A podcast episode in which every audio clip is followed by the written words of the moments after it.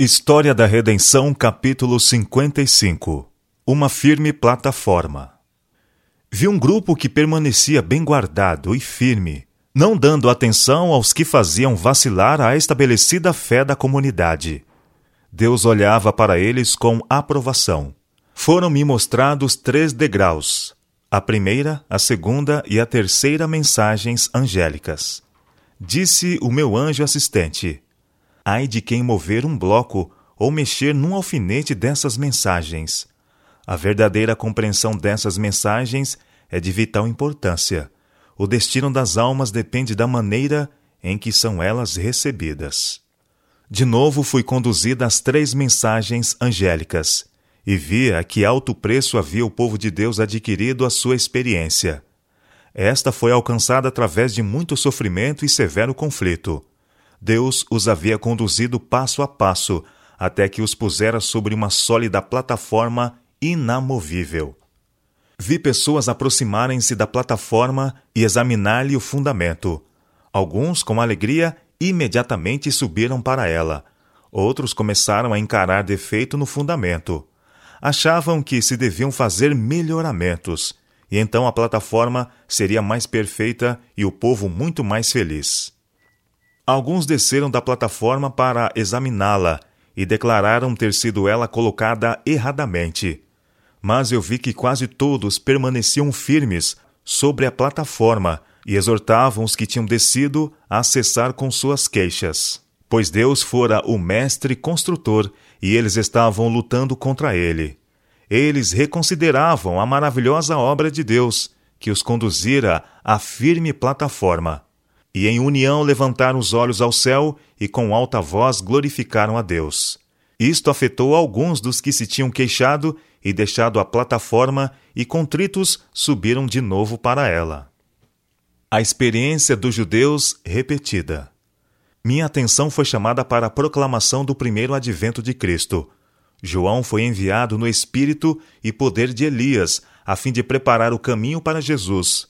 Os que rejeitaram o testemunho de João não foram beneficiados pelos ensinos de Jesus. A oposição da parte deles, a mensagem que predizia sua vinda, colocou-os onde eles não podiam prontamente receber a melhor evidência de que ele era o Messias. Satanás levou os que rejeitaram a mensagem de João a ir ainda mais longe, a ponto de rejeitar a Cristo e crucificá-lo.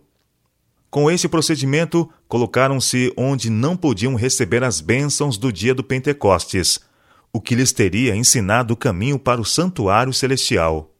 A ruptura do templo mostrou que os sacrifícios e ordenanças judaicos não mais seriam recebidos. O grande sacrifício havia sido oferecido e aceito, e o Espírito Santo, que desceu no dia de Pentecostes, levou a mente dos discípulos do santuário terrestre para o celestial onde Jesus havia entrado com o seu próprio sangue, a fim de derramar sobre os discípulos os benefícios de sua expiação. Mas os judeus foram deixados em trevas completas, perderam toda a luz que podiam ter recebido sobre o plano da salvação e ainda confiavam em seus inúteis sacrifícios e ofertas. O santuário celestial havia tomado o lugar do terrestre, mas eles não tiveram conhecimento da mudança assim não podiam ser beneficiados pela mediação de Cristo no lugar santo. Muitos olham com horror para a conduta dos judeus em rejeitar e crucificar a Cristo, e ao lerem a história dos vergonhosos maus tratos que lhe infligiram, pensam que o amam e não teriam negado como o fez Pedro, ou crucificado como fizeram os judeus. Mas Deus, que lê o coração de todos, tem posto à prova esse professado amor por Jesus todo o céu observou com mais profundo interesse a receptividade da mensagem do primeiro anjo. Porém, muitos que professavam amar a Jesus e que derramavam lágrimas ao lerem a história da cruz ridicularizavam as boas novas de sua vinda. Em vez de receber a mensagem com alegria, declararam ser ela um engano. Odiavam os que amavam seu aparecimento e expulsaram-nos das igrejas.